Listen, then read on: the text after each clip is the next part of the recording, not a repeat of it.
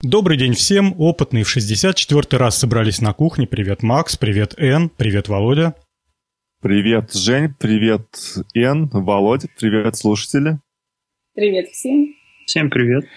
И нам, опять привет. есть, и нам опять есть о чем поговорить. Сегодня у нас гость, и его зовут Владимир.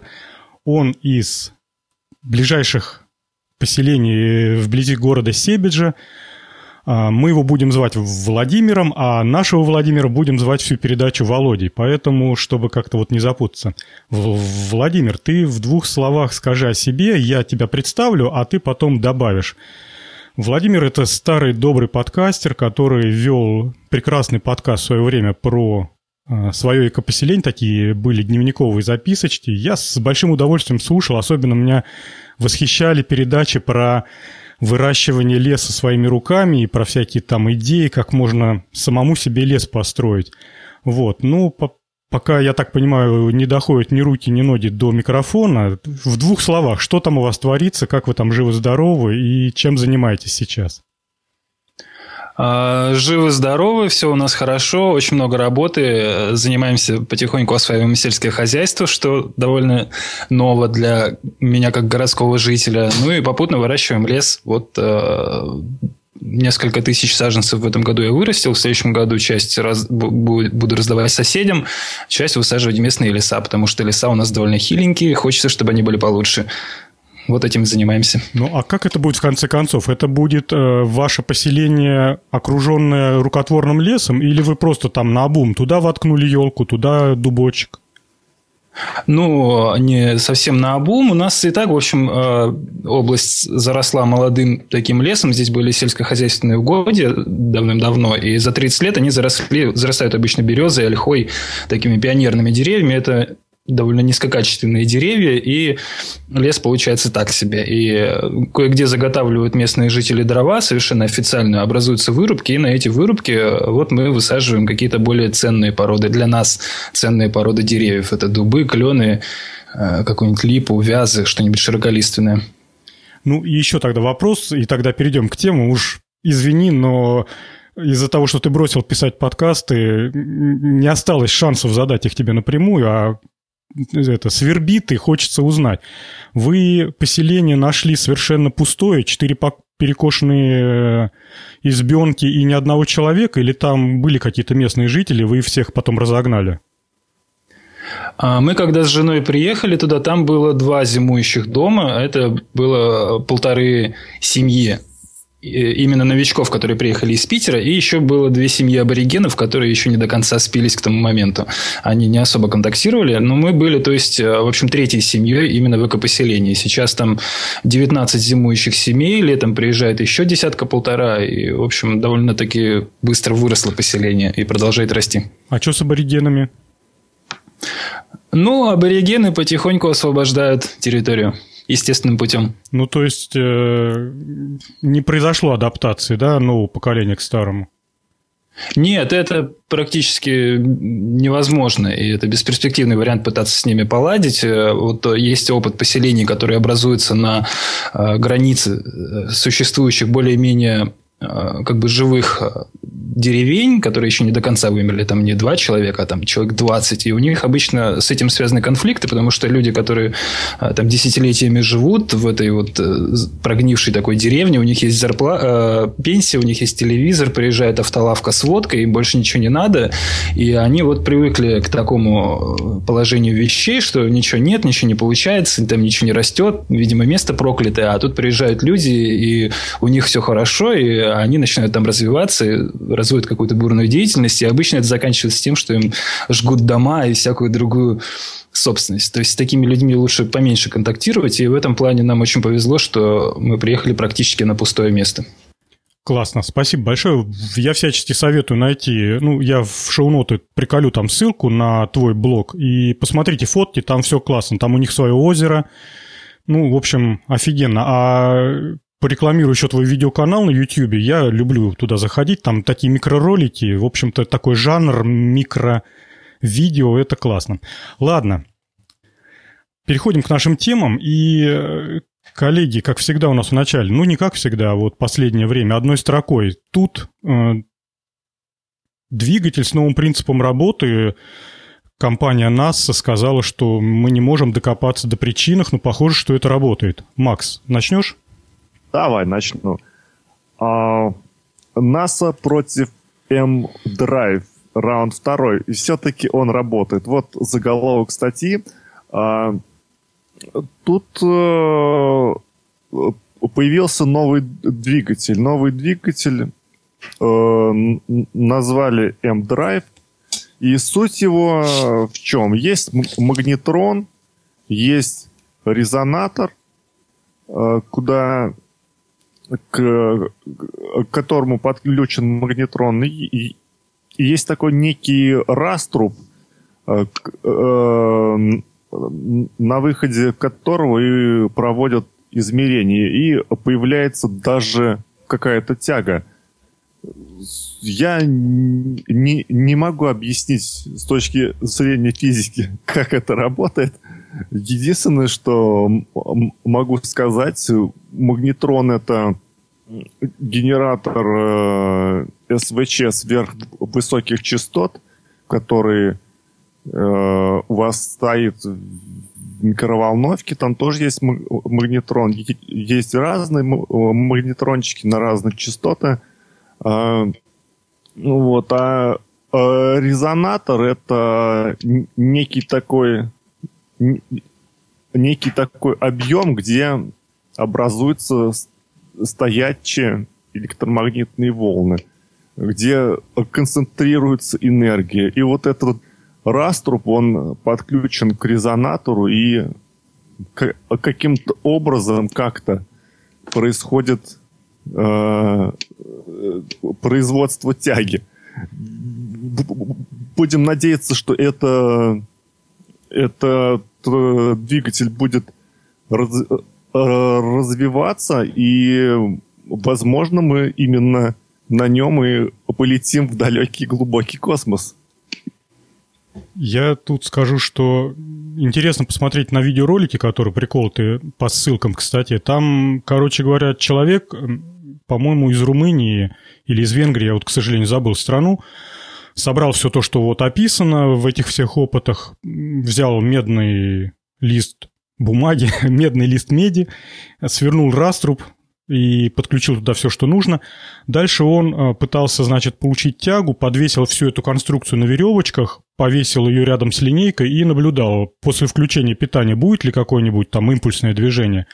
А самый эффективный и самый эффектный при... опыт был, когда он все это положил на весы, ну, там, через систему рычагов, и после включения э, вес уменьшался на какие-то ну, доли граммов, и в пересчете на ньютоны, там похоже, что на одну десятую ньютона э, тяг, создавалась тяг, тяга в размере одну десятую ньютона, ну, то есть компенсировала вес. Короче говоря, лю- людям э, в домашних условиях удается доказать работоспособность этого ведра с магнетроном. И тут никто не понимает, работает ли это в вакууме или нет. Народ собирается сброситься деньгами, чтобы отправить его на орбиту, на МКС и провести эксперименты там, потому что кто-то тут заявляет о том, что это из-за того, что вокруг воздух, молекулы и так далее, а вот в полном вакууме и в невесомости, это все работать не будет. Ну, в общем, э, пока не знаю. Вов, ты что-нибудь скажешь на эту тему? У тебя какие мысли-то? Полетим? Ну, мне интересно, на самом деле, тоже непонятно, как оно летает. И совершенно по-человечески хочется, что если что-то летит вправо, то что-то должно от него лететь влево. А тут, получается, как-то можно сделать импульс, а, а в обратную сторону ничего не летит. Конечно, Хочется верить, что это как раз и есть тот прорыв, но что-то мне с трудом верится. Какие может, мы, может, мы на нем когда-нибудь э, перегоним Voyager 1, который, я так понял, уже на холостом ходу летит.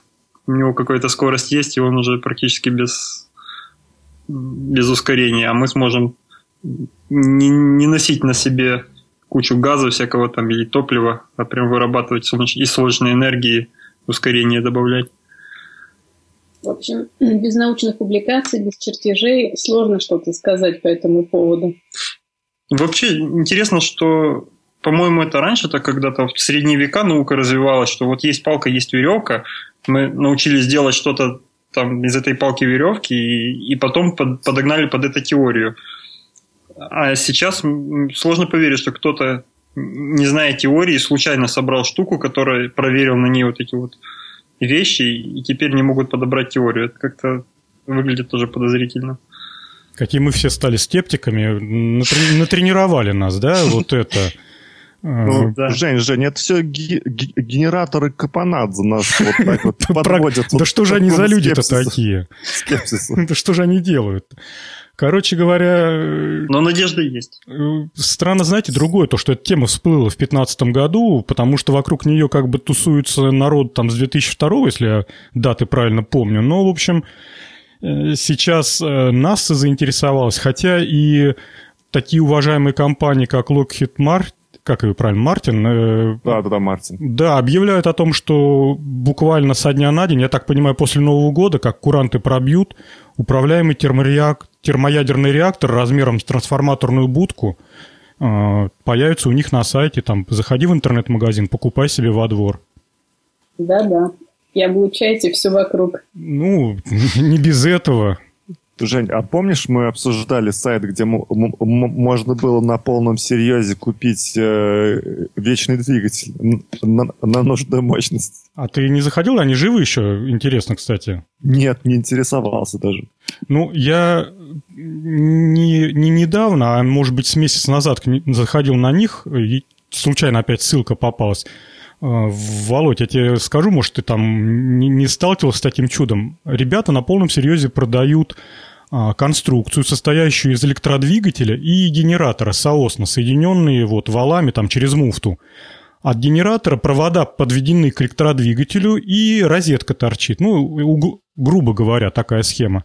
Потом они с помощью внешнего источника всю эту конструкцию запускают и говорят, вот потом отсоединяешь от внешнего источника питания, двигатель вращает генератор, тот вырабатывает столько тока, что хватает, чтобы поддержать работу двигателя, и еще можно там маленький поселочек запитывать. Вам, вам как такое там? По-моему, вы были бы рады такой штуке.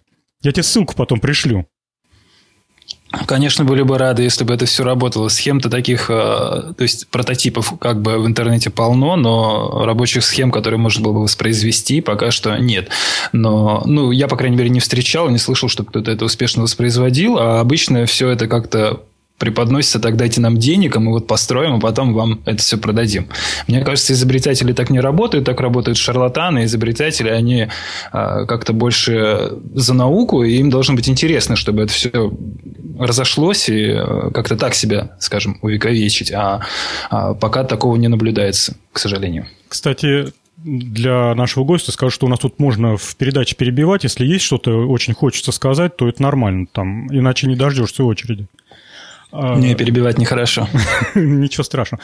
А, а насчет этих ребят с вечным двигателем, у них прям интернет-магазин и доставку обещают. Так что я ссылку брошу, порадуешься за науку. Доставка там тоже вечная, наверное. Хотел еще сказать, что хотел сказать, что э, вот это, этот M-Drive, он же тоже был сколько-то там 7 лет лежал, никому не нужный, все тыкали пальцем и говорили, что это все шарлатанство. Пока вот китайцы не попробовали кое-что там воспроизвели, какой-то непонятный эффект, и после этого к нему появился интерес. А 7 лет фактически этот, э, э, это изобретение, которое таки имеет какой-то непонятный эффект, оно лежало под э, вот этим грифом псевдонауки. И сколько еще таких вот изобретений а, отвергнуто из-за такого снобизма научного сообщества, никто не знает, потому что посчитать их невозможно. Ну, тут, знаешь, я не знаю, может, стану на защиту науки, снобизм, он оправдан. Сейчас такое количество ученых, в кавычках, которые изобретают просто на ходу все, что не попадя, это, конечно, Э, просто не переваривается человечеством. Просто очень сейчас низкий уровень образования. Никто не спорит, что, что есть действительно там фундаментальный ученый, либо ученый там глубоко разбирающийся в узкой области, но зачастую себя ученым выдает человек, который соединил моторчик с генератором и провода между собой. Такие это детско-школьные фантазии. Ну что? Даже в научном сообществе есть ученые, действительно, которые получили образование которые такую же фигню публикуют. То есть просто придумывают данные, рисуют красивые картинки, красивые спектры и выдают это за научные сенсации. Ну а вот э, ученые а и производственники сейчас на полном серьезе данные подгоняют. Но вот им сказали, что выхлопы от дизельного двигателя должны быть, ну, должны укладываться в такие-то нормативы. Ну, взяли график, нарисовали, все укладывается. Так, ну что, я предлагаю э, к следующей теме. Я, наверное, быстренько ее... Жень, Говори. Погоди, у, меня вопрос к нашему э, э, дорогому гостю. Как у них э, в экопоселении решается вопрос с, с энергией? Там солнечные батареи или, или у них используются, или какие-то дизель-генераторы? Как они? Ну, у нас, у нас отопление у всех печное на дровах, а электричество у нас сетевое. Нам подключили обычное электричество, по проводам приходит 220 вольт, мы довольны. У нас есть люди, которые пробовали солнечные батареи, но, к сожалению, Псковская область, видимо, так неудачно расположена, что солнечных дней мало, и э, использовать только солнечную энергию просто невозможно.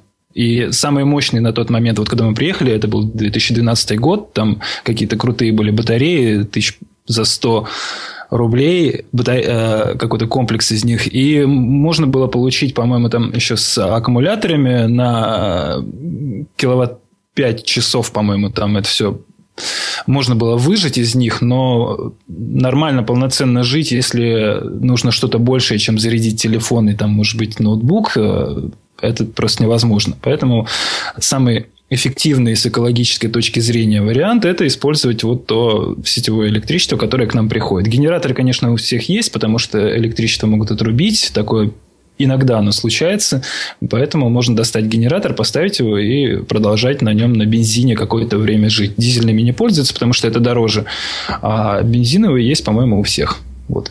А, это, а кстати, плюс сельской жизни, потому что мы можем, мы живем автономно, у нас есть вот свои запасные генераторы, у нас там газовые баллоны, вода там своя, канализация своя, и нам невозможно ничего перекрыть, и там у вас случится уже какой-нибудь апокалипсис, а мы через 6 месяцев только об этом узнаем, когда приедем на газовую станцию, а там не будет газа. А все остальные люди уже к тому моменту вымрут. Ты самое главное забыл, картошка своя, да? Ну, конечно, грибочки, там все подножным кормом можно тоже питаться. Слушай, а ветряные всякие, вы противники, да? Это, в общем-то, или... Нет, ну, мы не противники, просто у нас люди как-то рационально пытаются мыслить. Я видел в Себежском районе одну ветряную станцию. Она, э, я не видел, чтобы там что-то крутилось. Видел просто ее периодически проезжаю мимо, и она на горизонте там стоит. Я вот, может, как-нибудь летом съезжу, туда возьму интервью этих людей, но, по-моему, это все такая бесполезная игрушка для э, развлечения. А вообще у нас люди не помешанные, там, не какие-то буйные эти, э, которые обнимают деревья, ходят там босиком и ненавидят пластика. Вот странно У нас люди не... У нас люди не убежали из э, города, не убежали от цивилизации. Они просто здесь э, создают себе цивилизацию в том объеме, в котором она нужна. Электричество нужно, интернет нужен, телевизор не нужен, метро не нужно, тысяча людей на квадратный метр не нужна. И вот в таком вот ключе люди создают себе комфортные, действительно комфортные для них э, условия существования. А есть машины, никто на лошадях не ездит или там на ослах. Есть машины, электричество, интернет, все, в общем, как у нормальных людей. Так, ну что, по поводу энергии все проговорили. Поехали дальше. Дальше у нас... Э, я тут еще одного рекламирую коллегу-подкастера. Это Александр Чернов, он известен как Шварценпух и активно в свое время на Арподе выкладывал подкаст. По-моему, сейчас он с этим делом не завязал. Но у него на канале на YouTube открылся новый канал по переводу э, роликов на русский язык. И он сейчас переводит цикл лекций по поводу старых компьютеров. Очень интересно смотреть и слушать. Он перевел три ролика по поводу э, старой графики, как работала графическая подсистема на старинных компьютерах типа там Синклера или э, Apple 2, Apple 2, Apple, да, он назывался. Ну, в общем, на всяких комодорах и прочих, прочих, прочих.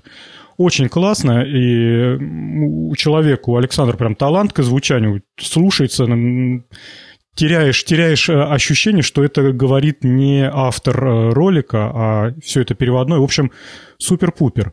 И раз уж тут я нахваливаю наших коллег-подкастеров, которые занялись переводом роликов, не могу не упомянуть о нашем коллеге из Казахстана Рахим Давлеткалиев. Это старый добрый подкастер, который в свое время, по-моему, он вел подкаст «Кадры». А, у него есть на YouTube цикл э, лекций Феймана, который он перевел и озвучил. Он сам переводил, сам озвучил. Там шикарная Шикарный материал, это черно-белые ролики такие, настоящие честные живые лекции. Ну вот теперь по-русски. Так что у кого проблемы с языками, тот не отстранен от цивилизации. Едем дальше. Эн, давай. Я случайно нашла сайт одного, как бы это назвать, ремесленника, который занимается созданием различных механических штук, например, эм, механизм, который приводит в движение птичку. Все сделано из дерева. Можно купить э, схемы всех этих колесиков, шестеренок и построить такую птичку самим себе. Он занимается созданием различных Э, движущихся механических структур. И все это выглядит, конечно, замечательно, такая просто красивая игрушка. Я еще хотела рассказать про то, что механические роботы были созданы еще аж э, в конце XVIII века. Я их видела в музее. Это такие куклы, которые механически заводятся и могут, допустим, сыграть на пианино, то есть у них пальцы движутся в определенном, э, с определенными интервалами и нажимают по определенным клавишам. Они также могут писать ручкой, карандашом, то есть двигают руку по определенной траектории. И все это приводится в движение, опять же, колесиками и шестеренками. Мне кажется, это просто очень красиво, во-первых. Во-вторых, э, мне, мне кажется, не стоит забывать об этом – если, допустим, настанет зомби-апокалипсис, и у нас закончатся все источники энергии, надо будет это все вспомнить. Ну, инженерная школа-то никуда не делась. До сих пор в политехнических институтах, на механических специальностях учат всех этих а, будущих инженеров, студентов про то, как работают кулачковые механизмы. Э, там, в общем-то, вот эти роботы, они все в основном построены на программировании с помощью кулачкового механизма, и э, считывающее устройство, если его можно так назвать, перемещается сверху вниз по ряду кулачков, и последовательно, значит, кулачок за кулачком отрабатывается будущая программа. Ну, конечно, надо отдать должное мастерам того века, это какой-то нереальный труд. То есть, я не знаю, по-моему, вот такая поделка – это труд там полужизни человека по ощущениям, потому что ни станков не было, ничего. Представляете, там все эти шестеренки руками точить. Э, толком вот даже вот так подумать, нормального какого-нибудь твердосплавного напильника, и то как такового нет. Он там кузнецу на поклон идти, чтобы он выковал шестеренку. Там одну, другую, третью. Да, советую посмотреть ролики на YouTube. Просто действительно выглядит ошеломляюще. Едем дальше. Я тут э, натолкнулся на статью, и коротко про нее скажу. Японская компания Фанук, оказывается, с ударением на второй слог надо произносить, я ее всю жизнь Фанук называл. Она строит инжиниринговый центр в Сколково. Фанук – это японская компания, которая уже, не знаю, лет 20 или 30 занимается всякими станками с ЧПУ, роботами, лазерами. Они такие крутые инженера.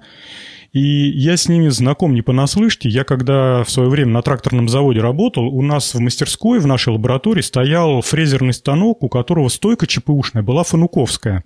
И я вот столкнулся. Это было диво дивное. Вот представьте себе там конец 80-х годов, а, компьютеров нету вообще, то есть это радио 86 РК как 4 года только вышло, это такое черно-белое 16-килобайтное а, устройство, вот, и тут ты, значит, подходишь к станку, станок фрезерный, такая дура здоровая, размером там с кухню однокомнатной хрущевки. И вот ты подходишь к такой огромной хреновине, и там цветной монитор, компьютер с кучей кнопочек, все они горят, и э, туда можно ввести программу без перфолента, без ничего, то есть там своя память, причем долговременная, станок можно выключить, а он помнит всю программу. И самое главное, что народ собирался и смотрел э, во все глаза, что станок умел прорисовывать траекторию движения инструмента, показывая то, как все это выглядит. Ну, в общем, э, всегда это было круто. А, коллеги, вы меня слышите? Потому что что-то булькнуло. Слышим, ага, слышим. Все, хорошо. Короче говоря, что э, в Сколково будет? В Сколково появится небольшая группа людей, которые будут оказывать услуги консультационные, инжиниринговые э, пользователям оборудования Фанук. В принципе, это уже бизнес пошел, но, тем не менее, я прекрасно понимаю, что вот раньше когда на каком-то заводе возникала техническая задача, ну, например, там, вот бы нам бы придумать бы какой-нибудь металл или сплав, чтобы вот он был бы такой. Часто привлекали к этому институты. У них время есть, у них студенты есть, и они могли там целыми днями возиться. Ну, заводу-то некогда этим заниматься. Так вот, сейчас примерно такая же ситуация, а, а что пользователи станка могут, например, отправить вот этим ребятам задачу техническую, что, мол, ну, давайте там разберитесь, как нам лучше это сделать, или как нам сделать такую-то или такую-то технологию, и они будут помогать отвечать. Такая служба поддержки, но глубоко научная. Так, сейчас у нас отвалился Вова. Вов, ты тут? Да, а, на месте. Все, появился, супер. Поехали дальше.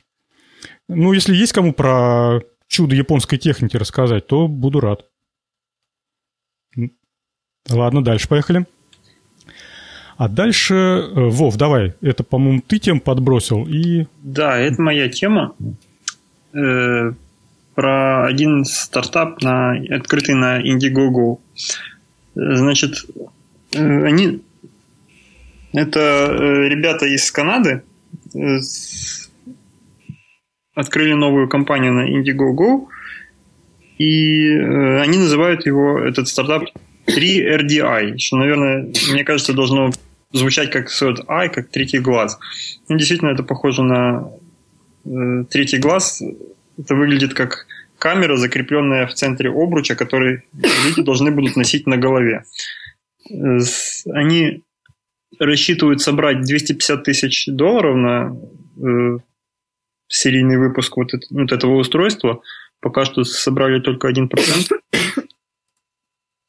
Э, вот, но у них тут написано, что собирают э, ну, вид сбора это Flexible Go. Подсказка мне говорит, что это даже если они не соберут 250 тысяч долларов, они начнут работу с теми деньгами, сколько бы не собрали. То есть такая хитрая возможность, оказывается, есть на Indiegogo. Вот. Э, представляете себе это, как я сказал, обруч с третьим глазом и даст возможность людям э, с минимумом усилий начать запись или же сделать фотографию того, что они видят. Э, то есть люди смогут снимать, как они занимаются спортом, там, как Э, тренинги какие-то проводить со свободными руками, показывая, как надо сделать и транслировать это в интернет. В общем, применений у этой штуки, конечно, много.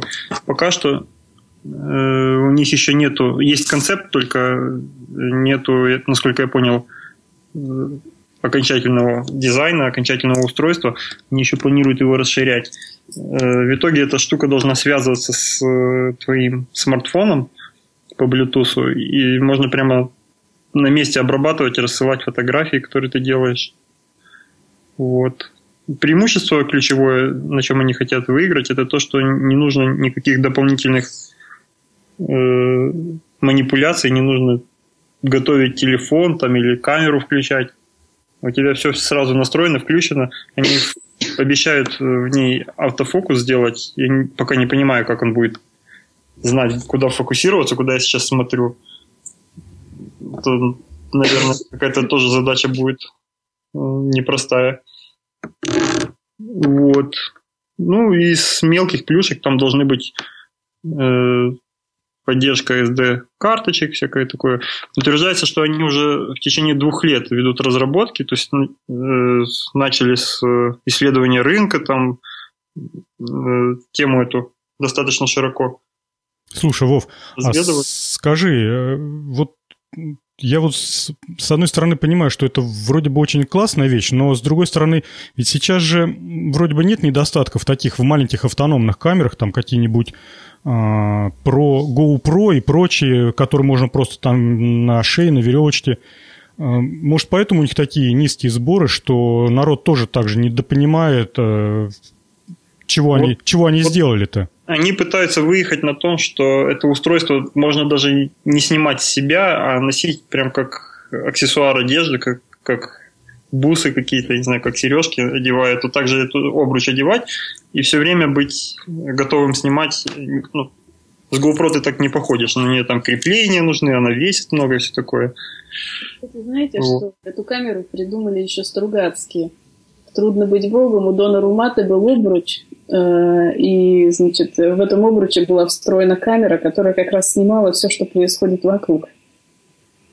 Кстати, кстати по этому обручу можно также привести в качестве примера прошлый, нет, не прошлый, а первый сезон сериала «Черное зеркало», такого полуфантастического, полу ну, в общем, полуфантастического, и там а, был такой, была такая серия, где а, людям имплантировали в глаз видеокамеры, и все, что они видели, а, автоматически также фиксировалось куда-то там в память.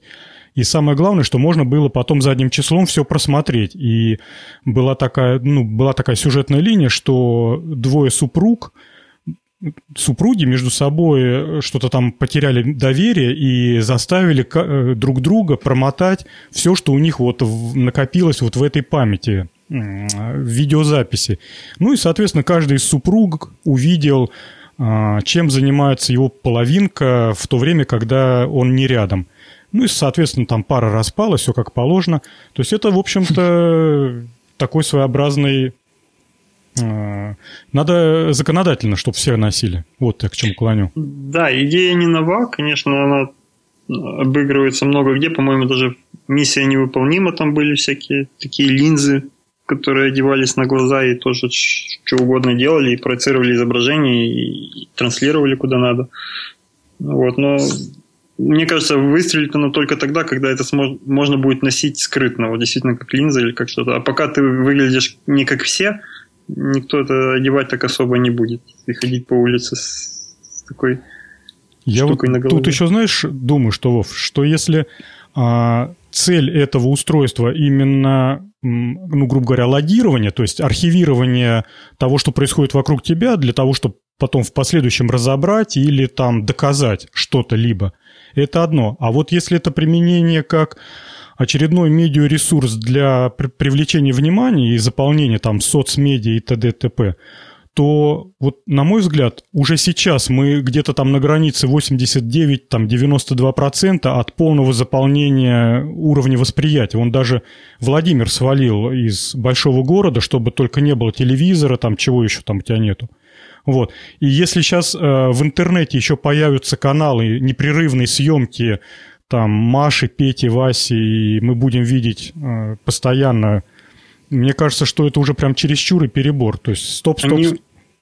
Я тебя перебью, но они уже появились, во-первых, э, у Твиттера была был такой стартап, ну даже не стартап, а полноценная компания, это и софт отдельный сделан, это назывался перископ, по-моему. Почему назывался? И до сих пор есть. Он у меня детеныш по утрам включает перископ и да, ну вот, по-моему, сам Твиттер, если я не ошибаюсь, была где-то новость, что признал его провальным пока.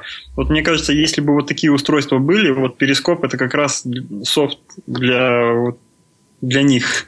То есть люди бы ходили и не выключали его, разряжали бы только так эти батарейки. Вот.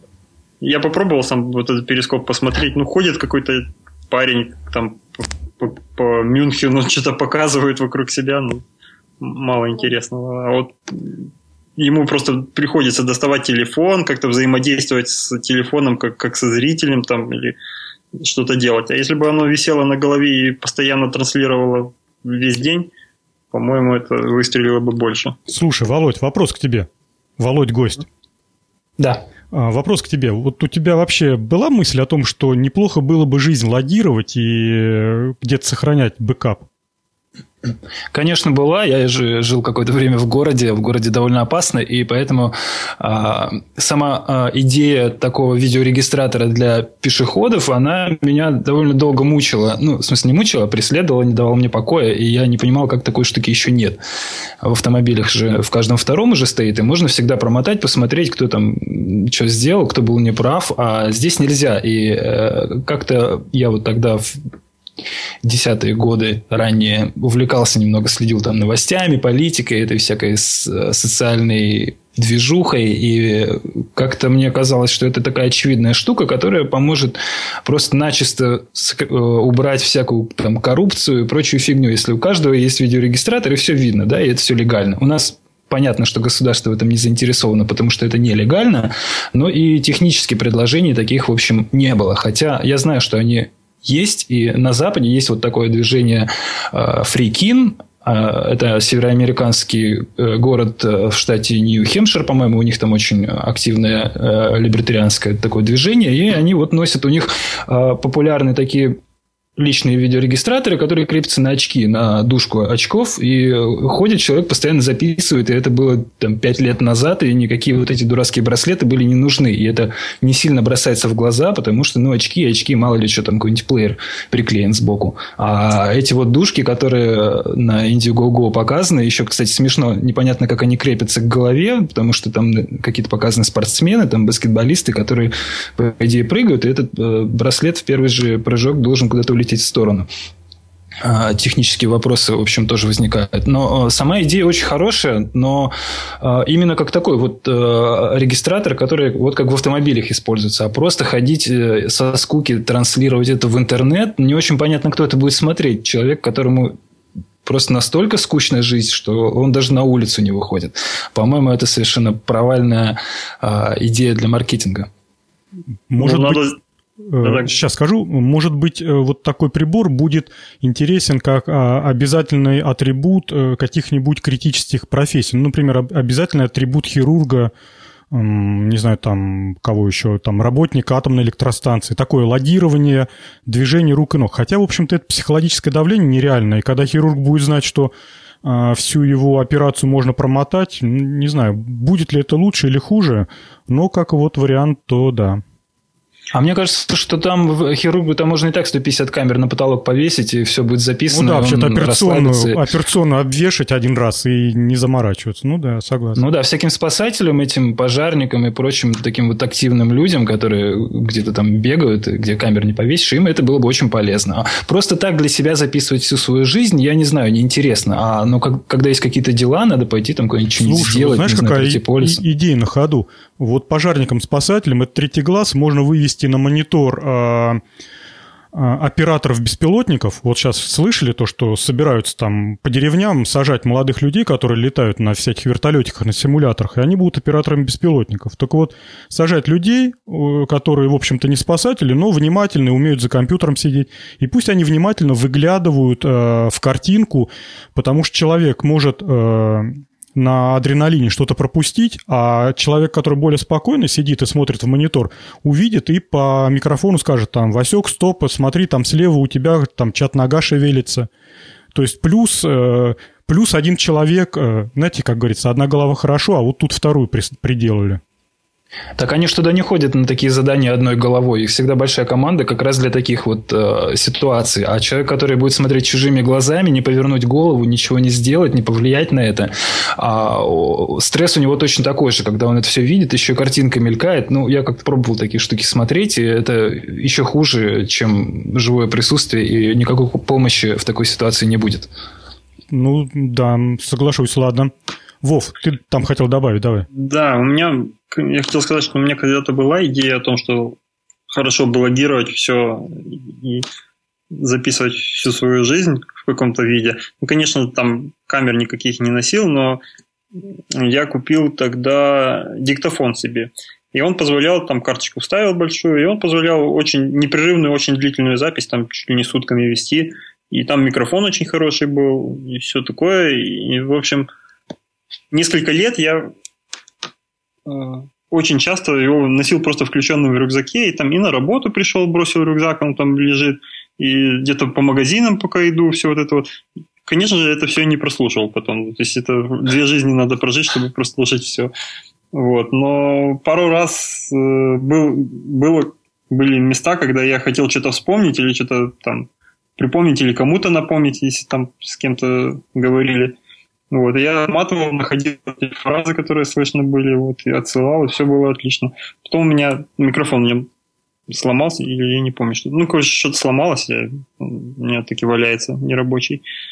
Ну, если бы это была камера, которую видно, я бы опять-таки ее не носил. А диктофон можно бросить в рюкзак и а этот эффект, кстати, наблюдается не только на диктофонах и не только не, не обязательно всю жизнь записывать. У меня, например, я периодически снимаю коротенькие видео, чтобы потом что-нибудь намонтировать, и вот целый год снимал, а так руки не дошли ничего с этим потом сделать, даже хотя бы просмотреть. Так что всю жизнь записывать вовсе не обязательно, чтобы потом ее выкинуть. Да, Владимир, я подтверждаю. У меня тоже мини-DV-кассеты штук 20 лежит, и на них там микроскопические по 15-20 секунд фрагменты дорогие и близкие сердцу.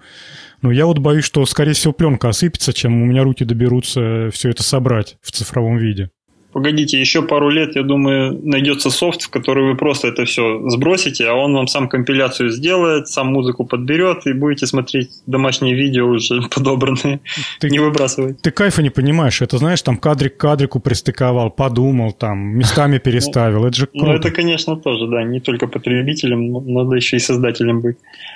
Это уже ретроградство какое-то. Через пять лет будет софт, который будет сам генерировать картинки. Вот смотрите, я ездил на Бали или летал там на Юпитер. Да, через пять лет никакого театра не будет, одно телевидение. А, ну что, по-моему, прекрасно. Наши коллеги Н, Макс. Да. Тут, на месте. Дальше Мы... идем или добавите? Давай дальше. Вы, вы так много сказали со всех сторон, то что тут уж даже и нечего добавить. Эн, у тебя есть еще силы говорить? Есть, есть. Молодец. Хорошо, давай. Вот тема на самом деле интересная. Я сегодня с супругой ее утром обсуждал. Она напугалась и сказала, что с сегодняшнего дня мы только белые сковородки покупаем. Либо развей наши страхи, либо усугуби и, в общем, жди. На самом деле не все так страшно, но страшно. Значит, речь пойдет о тефлоне. И ученые начинают бить тревогу, потому что тефлон, а точнее группа веществ, которые называются фторопластики, они настолько стабильны, что они сейчас находятся повсюду, во всех живых организмах, во всех океанах. Так как они не разлагаются, они все накапливаются, накапливаются. И причем из живых организмов, организмов они не выводятся. И, собственно, если вы пользуетесь на кухне тефлоновой сковородкой, то, возможно, в течение следующих многих-многих десятилетий эта тефлоновая сковородка еще к вам вернется в виде мяса, которое вы ели, коровы, которая пила из водоема, куда остатки этого тефлона вытекли. Но сам по себе тефлон инертен, то есть он никак не взаимодействует ни с чем опасные продукты его термического разложения. То есть, грубо говоря, вы выкидываете вашу сковородку на помойку, ее сжигают на мусороперерабатывающем заводе, и вот тогда э, продукты сжигания тефлона, вот они как раз опасны, и как раз они вызывают серьезные опасения по поводу здоровья людей. Ну, а тефлон сам по себе, если вы, конечно, его в костер не кидаете и не, знаете, целенаправленно долго-долго нагреваете на интенсивной плите без ничего внутри, то никаких проблем с ним нет на самом деле. Это были раньше исследования, говорили, что какие-то птички умирают, но потом, как выяснилось, птички умирали не от тефлона, а просто Э, на э, сковородке нагрели э, растительное масло, и они умирали от, от перегретого растительного масла, от паров этого масла. Вот, собственно, все, что я хотела сказать. Ну, то есть, действительно, надо осторожно относиться к тефлону.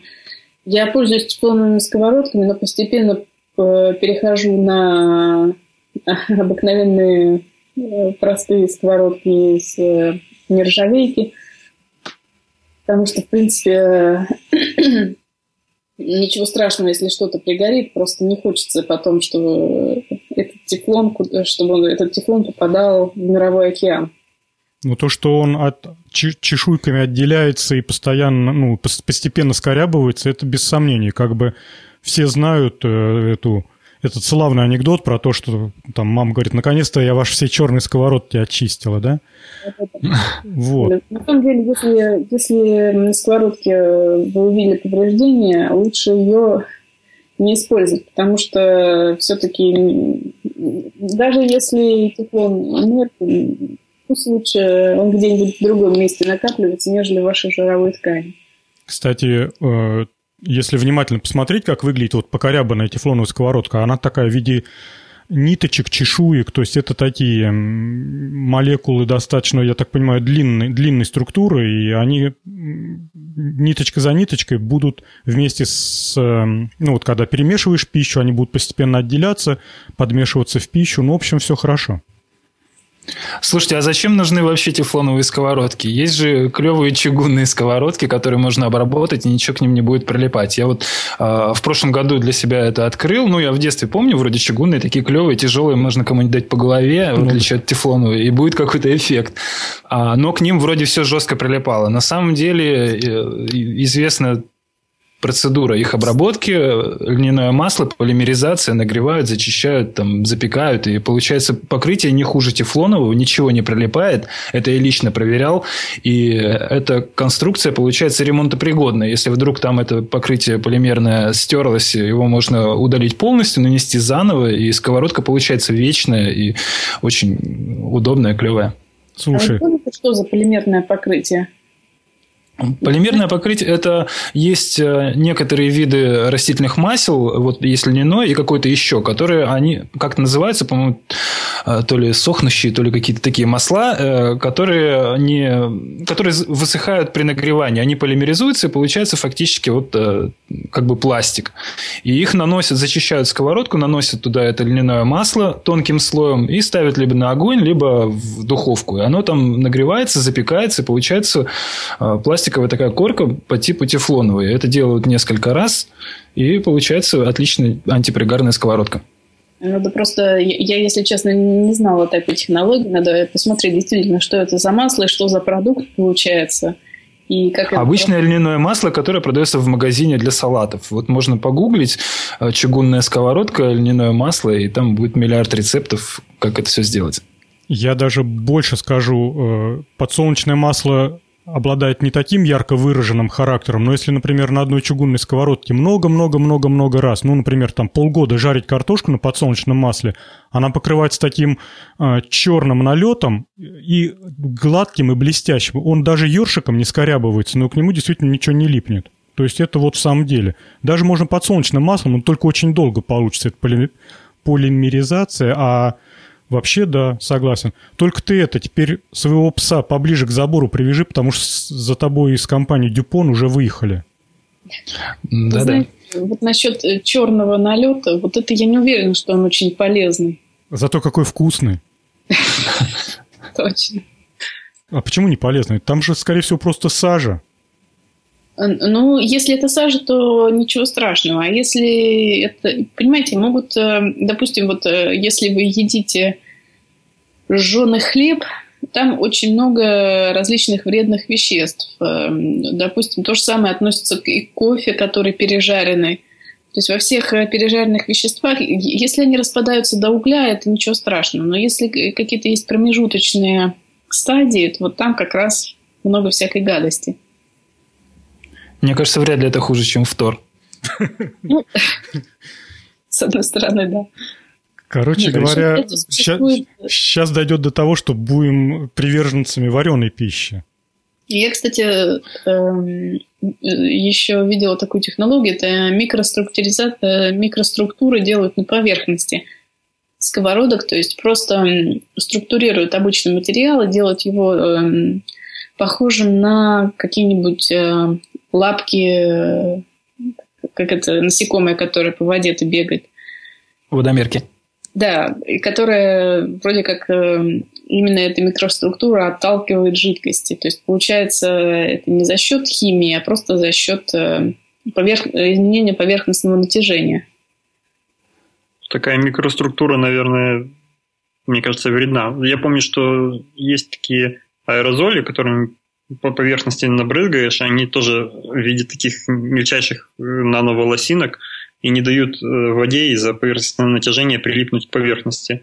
И с них все скатывается. Но говорят, что этот аэрозоль очень вредно, его нельзя вдыхать, там очень много всяких э, нет, там не, там не аэрозоль, там просто, грубо говоря, просто э, делают на поверхности рубцы какие-то. Эн, я думаю, что такая сковородка будет стоить, как мой отечественный автомобиль.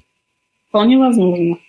Потому что действительно настоящую а... такую микроструктуру сделать, честно, это, блин, я не знаю, существуют ли сейчас такие техпроцессы, кроме каких-нибудь электролизных, там, ну, что-то это какой-то какой-то уровень современной фантастики. Да, а говори. Потом царапаться будет еще это все ножом.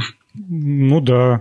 И вообще, на самом деле, хорошо, что нанотехнологию не примешивают, а то, знаете, как это, в чугун добавить наноматериалы и и выдать это как за инновационную сковородку. Вот здесь я, честно говоря, даже рад немножко.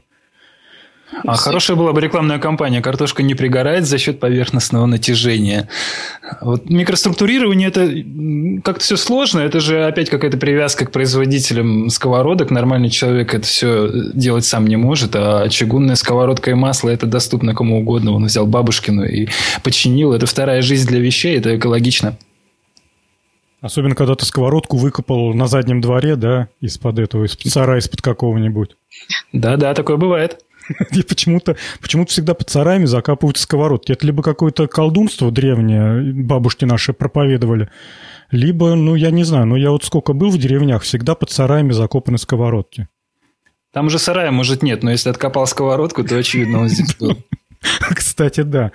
Верная, верная примета. Макс, ты есть что тебе высказать по поводу опыта эксплуатирования сковородок? Сковородок. Да я вот сейчас подумал, ребята, вот вы говорите, что черный налет, он там вреден, плох. Вот э, моей бабушке 80 лет, и она жарит картошку именно на старой сковородке, которая вся черная. Я думаю, что можно жарить, и ничего не случится, раз она так дожила до таких лет. Так что... И ест жареную картошку при этом. Ест жареную картошку при этом, да. Ну, в общем, э, смотрите, сколько тем для Нобелевской или Шнобелевской премии. В общем-то, и туда, и туда можно развернуться. Предлагаю идти дальше. А дальше э, я нашел действующий образец летающего трикоптера и э, Вов, начнешь? Я или, да. или Вова? Вова. Давай, Вова. хорошо. Хорошо. Значит, э, ребята из Венгрии какие-то придумали э, трикоптер, так называемый. Это вот мы все привыкли к квадрокоптерам. Это когда четыре винта есть, расположены так на вершинах квадрата, грубо говоря, и держат на весу сами себя. Вот, они придумали трикоптер, причем такой, который, на котором можно будет летать человеку. То есть это одноместный транспорт будет такой для полетов.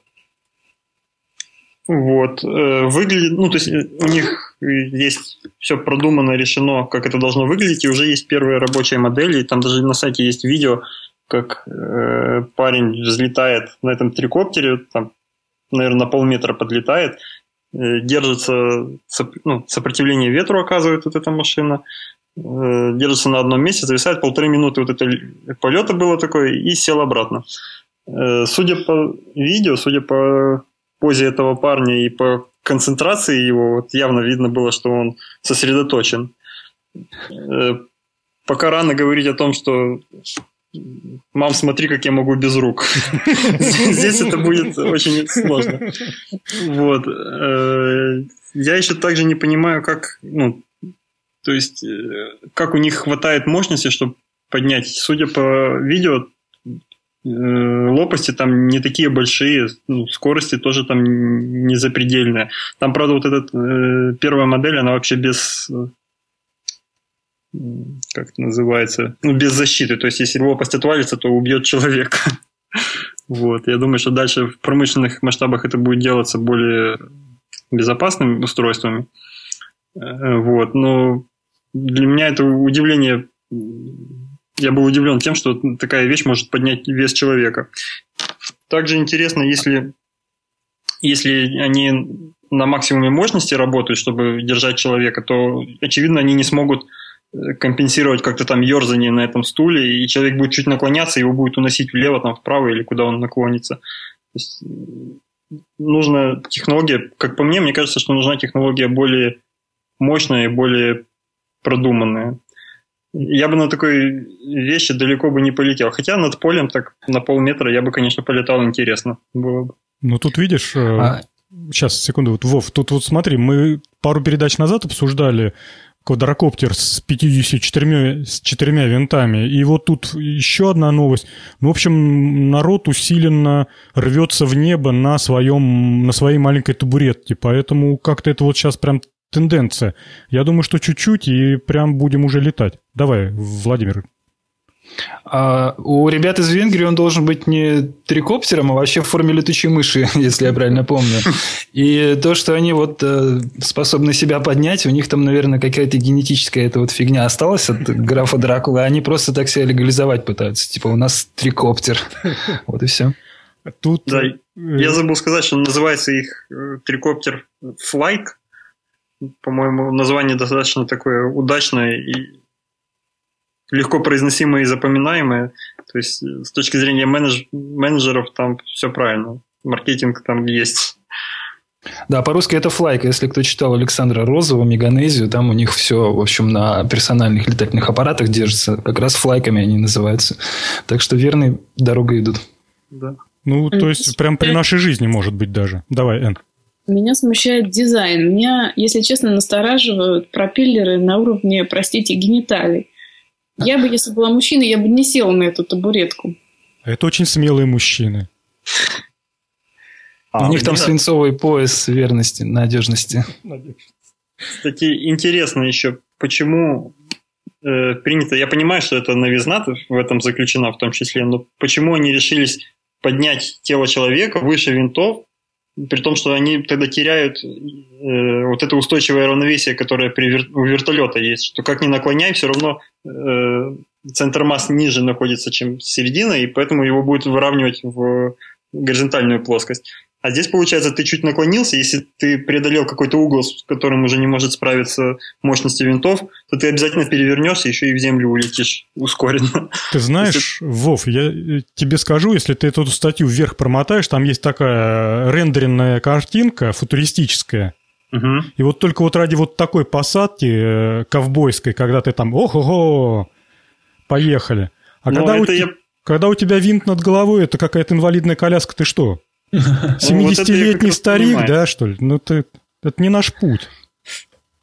Еще, конечно, нужно подумать, насколько правильно они придумали, что два винта впереди, один сзади. Мне кажется, один винт впереди был бы более, не знаю, органичным или красивым, что ли. Хочу напомнить нашим слушателям э, и заодно как бы порекламировать наш ресурс. ресурс. Там на нашем сайте ok-podcast.ru а, в подкасте номер, сейчас скажу каком, быстро говорю, 61, наш слушатель Виталий очень интересные комментарии писал по поводу всех этих квадрокоптеров, и мы там с ним вступили в полемику о том, что трикоптеры в принципе не оптимальные конструкции, потому что а, появляется крутящий момент, и его сложно сбалансировать. И все квадрокоптеры, они потому и квадро, то есть 4, ну, и должно быть четное количество винтов для того, чтобы а, крутящий момент компенсировать. Часть винтов крутится в одну сторону, часть в другую, иначе этот квадрокоптер будет постоянно разворачивать вокруг вертикальной оси. Вот. Кстати, да. И тут ребята вышли из этой ситуации, сделав сдвоенные винты, то есть там один винт вращается влево, другой вправо, и компенсация идет взаимная на уровне каждого вот этого силового привода. Поэтому его не крутит э, параллельно Земли влево-вправо, в общем-то, стабильно ведет. Но все проблемы как бы остаются. Хочет народ летать, блин, терпежу нету. Слушайте, а зачем, а зачем вообще на этих вот пропеллерах человека поднимать в воздух? Если это транспортное средство, то э, есть эти, как они, джетпеки всякие, э, крылья там какие-нибудь, взял, полетел. Персонально это понятно. А пропеллерные, у них же э, фишка главная в том, что он может зависнуть на месте. А зачем человеку зависнуть на месте? Может туда камеру поставить, и вон делай, смотри, можно даже лазер какой-нибудь пострелять оттуда. А вот смысл поднимать туда человека? Ну, Хороший вопрос. Давай подумаем. Коров пасти. Я недавно читал новость где-то на другом ресурсе о том, что какая-то компания уже в промышленных масштабах, где-то в Америке, по-моему, закупила так называемые джетпеки, хотя внутри там тоже пропеллеры, просто название такое, э, для спасателей и пожарников, которых есть сложности в небоскребах добраться до пожара снаружи здания, если он там на высоких этажах. Вот, я, насколько помню, сейчас быстро не открою эту статью, но, насколько помню, там анонсируется, что человек до 120 килограмм э, может летать э, полчаса на 45 литрах бензина на этой штуке. Ну, она выглядит, конечно, не так, там такие два сопла за спиной, но они огромные в размер там больше, чем человек. И ты просто становишься на эту вещь и взлетаешь. Ну, я так понимаю, для пожарных это или для спасателей как раз самое оно, чтобы на крышу здания, куда сложно добраться, например, если во время пожара, или сбоку подлететь, что-то там точечно потушить, кого-то забрать. То есть пожарник полетел в пожар и прихватил с собой 45 литров бензина. Класс. Да. Я думаю, воды с пеной он там больше прихватил. Другое дело, я не знаю, как пожарник тушить собирается, потому что это же реактивный момент получается, когда он взлетит на уровень этажа, откроет сопло, и он начнет там крутить, бросать. А он в две стороны будет тушить просто. Да, еще и назад, и соседнее здание сразу. Ну, либо надо научиться, знаете, такие тренинги проходить по залетанию в комнаты через окна. То есть Нет, он... там такие размеры, что он в никакое окно не влетит. Другое дело, возможно, он подлетает до этажа, бросает какой-то якорь, к чему-то цепляется, и потом уже на этой веревке балансирует, тушит все, что надо, или там людей спасает. Мне кажется, в этом случае тоже обычный вертолет будет гораздо более эффективен, проверен временем и надежен. А на таком вот квадрокоптере, мне кажется, пожарники не скоро еще осмелятся летать в такие места. Если вертолет, то он может там работать один, максимум два с двух сторон здания, допустим, большого, и в городе он низко не, не полетает. А если таких вещей 50 человек взлетит, каждый еще по человеку посадит к себе и спустит, это, по-моему, будет очень эффективно. Ну, а у вертолета точно... воды зато запас в 300 раз больше, чем у этих пожарников вместе взятых. Ну, может быть, тушить действительно вертолетом лучше, а спасать э, точечно из окон людей, вытаскивать на высотах, на которых лестницы не достают. А там Батут высоты бывает 800 метров тут, смотря на картинки, которые статью иллюстрируют, э, почему-то такие деревенские пейзажи навевает. И мне, когда я эту статью читал, почему-то, знаете, вспомнился, вспомнилась деревня, э, дедушка мой, который нас приезжал встречать э, на вокзал на мотоцикле с люлькой. Такой, знаете, это современный мотоцикл с люлькой. В общем, очень сильно почему-то похоже. Он также выглядел, у него шлем на голове был, он также был вперед немножко наклонен. Дедушка имеется в виду. Вот, сюда люльку, и будет такая деревенская транспортное средство, деревенское транспортное средство. Так, ну что, я думаю, что мы пойдем дальше, раз так у нас все получилось. У нас следующая тема э, Нобелевская премия по физиологии медицины. Я все не, не, не перестаю радоваться находке и нахваливать э, ресурс, который называется «Элементы», «Элементы большой науки». И они, э, в общем, очередная статья про Нобелевку по физиологии медицине за 2015 год. А, Макс, начнешь? А, давай начну. А, в прошлый раз я рассказывал про Нобелевку по физике, начинал, теперь по медицине. 5 октября были объявлены лауреаты Нобелевской премии в области физиологии и медицины за 2015 год. Половина премии была присуждена американцу ирландского происхождения Уильяму Кэмпбеллу и японцу Сатоси Омури за их исследования в области лечения заболеваний, вызванных, о боже, паразитическими червями. Даже не думал, что за такое могут дать Нобелевскую премию. А вторая половина премии досталась китаянке Ту Юю за открытие новых методов э, лечения малярии. Ну, тут довольно можно много рассказать. Вот. Ну, выбери какой-нибудь это, то, что тебе понравилось, а все, ну, остальные тоже поделятся своими впечатлениями. А, в середине 70-х годов 20 века Сатоси Амура, возглавлявший группу по исследованию антибиотиков в институте, начал исследование микроорганизмов с антигельмитной активностью, то есть противочервячной активностью.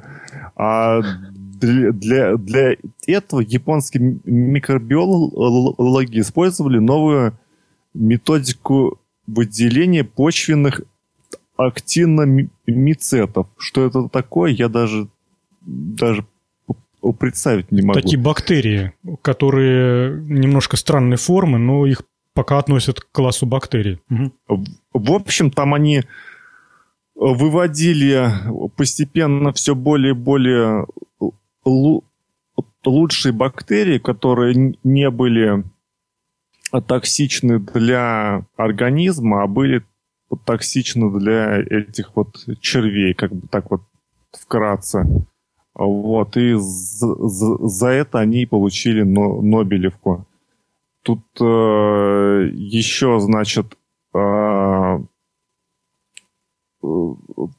после того, как, как они э, вывели более крутые вот эти вот э, бактерии, они оказались в 500 раз их активность выше, чем э, первоначальная. То есть они были 500 раз более эффективны, чем те самые-самые первые бактерии с, с которыми они начинали работать. А, тут потом написано довольно тоже много, но, но в общем суть в том, что были бактерии, вывели бактерии, которые более эффективно борются с гельмитами, и тем самым получили Нобелевку. Вот, собственно, вкратце, если очень вкратце рассказать, ага. то было так. Я, Макс, я тебя пере, это, перехвачу. Я Давай. удивился тому факту, что какой же это труд, прям вот реальный труд у ученых, э, и сколько надо иметь веры в свое дело. Человек затеял эту канитель в 70-х годах в 81 году у него только что-то там получилось, какие-то первые там положительные эффекты. И, грубо говоря, только сейчас это признано спустя сколько получается, 20, 30, 30 лет только признали то, что это является достижением. А это вот из года в год, изо дня в день он все это делал, делал. Ну, в общем, меня удивляет то, что Нобелевку дают за такие грандиозные объемы работ э, в области медицины, там, физики, и, ну, может, я не прав, конечно, может, я чего-то не понимаю, но за такие ничтожные вещи в области политики или литературы. Ну, литература, ладно, я здесь не, не волен судить, но вот в политике, когда там присваивают Нобелевку человека мира или еще что-нибудь, э, человек пять лет был на должности президента, и ему тут же раз и вручают Нобелевку. Странно, когда э, человеку потребовалось 40 лет труда и пахоты такой непрерывной, и только после этого дали. Причем он спас кучу народу. Вот э, то, что он накопал, э, вот эти бактерии, он долго получал необходимый штамм, эти бактерии выделяли продукт своей жизнедеятельности, э, с них, в общем-то, он там синтезировал что-то, и это убивало червей. Потом он все это перевел на химическую формулу, выработал технологию синтезирования искусственным способом, чтобы бактерии не насиловать. Они что же там устают, их мало – вот. И вот уже получил таблетки, с ним долго никто его не, не хотел финансировать. Э, первые два раунда испытаний лекарственного препарата человек сделал за свои собственные деньги – а, и себе причем. Да, представляете, ему никто ни копейки не дал.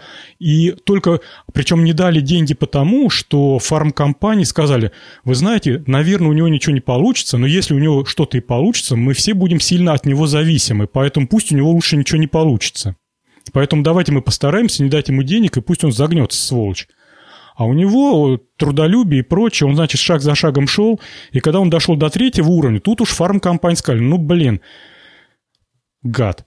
И начали на, на перебой давать ему деньги, чтобы хоть как-то успеть ухватить там остатки этих лицензий, чтобы и им дали право производить синтетические препараты. И четвертое, пятое испытание тоже прошли. Человек выработал этот синтетический препарат, доказал его эффективность. Теперь им лечат животных, коров, людей, там кого только птиц домашних. Ну, такой универсально. Съел таблетку, ни глистов, ничего. Вообще там хоть в театр иди, вообще красота необразимая.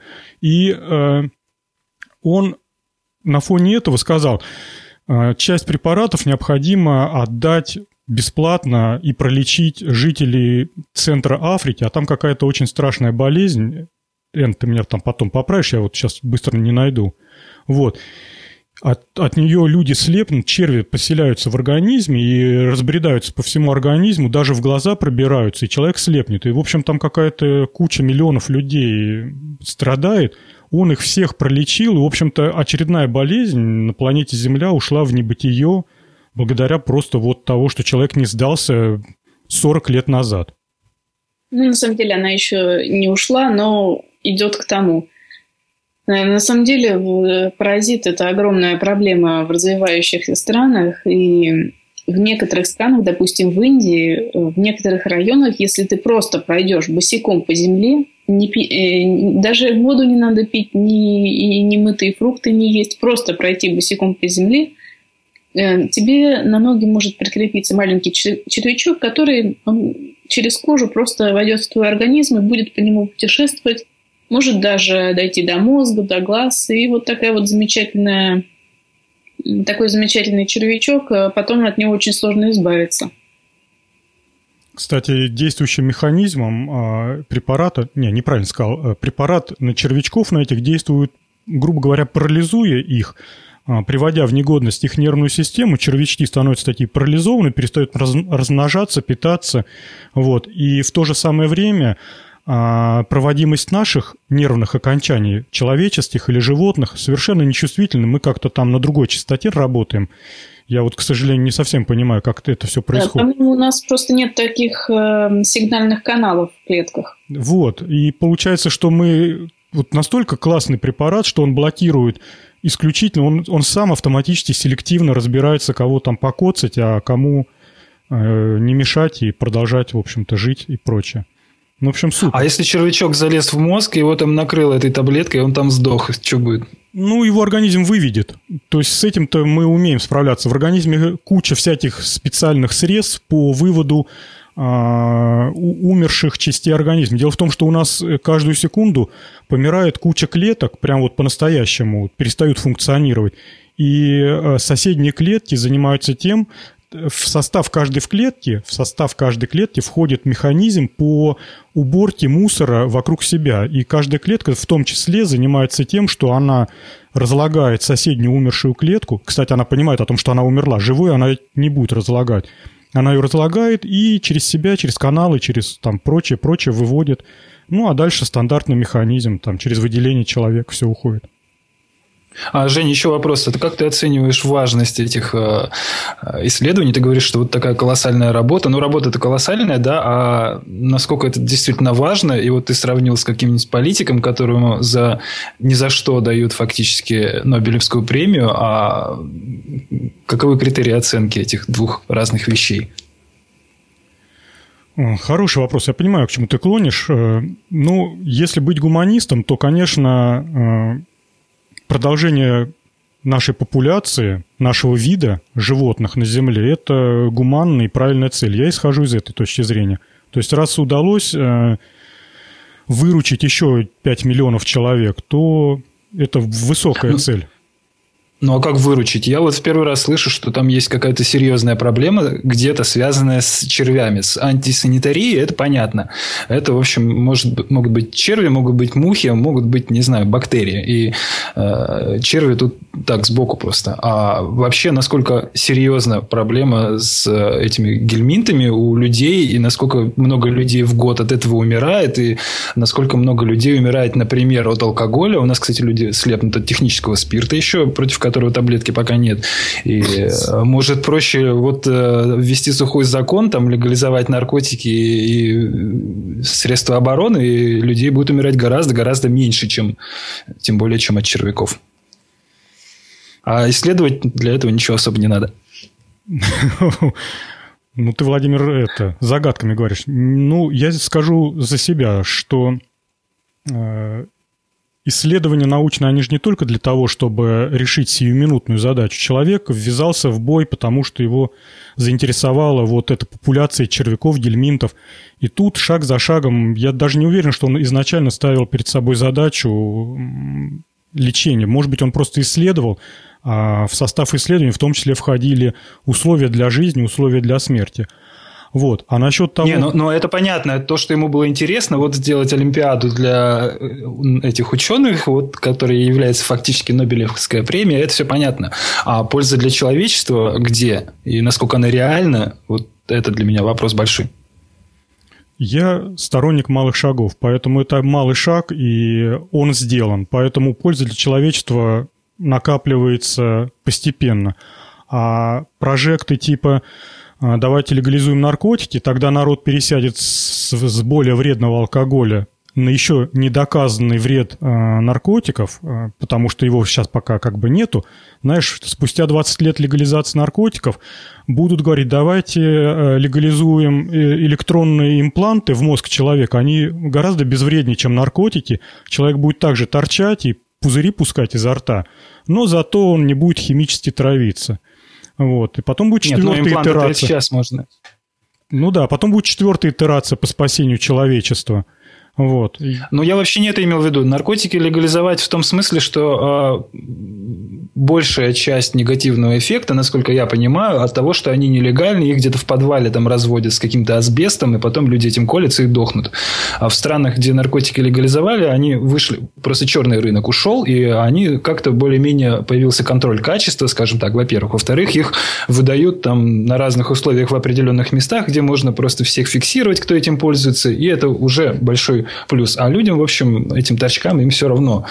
Э, то же Володь, самое. Я там, тебя прям перебил. Прям ты продолжи потом. Я просто вставлю, чтобы потом не это не, не напоминать. Я тут передачу слушал у Умпутуна. Он рассказывал про легализацию марихуаны в соседнем штате. Так вот, он рассказывал такую ситуацию, что раньше в штате марихуану продавали по рецептам врача. Так вот, э, кабинет врача был в соседней двери э, от кабинета, ну, от двери магазина по торговле марихуаной. Там сидел врач, он подписывал всем рецепты. Ну, любому. То есть заходишь, сперва идешь к врачу, подписываешь рецепт, а потом идешь с этим рецептом в лавочку за покупкой.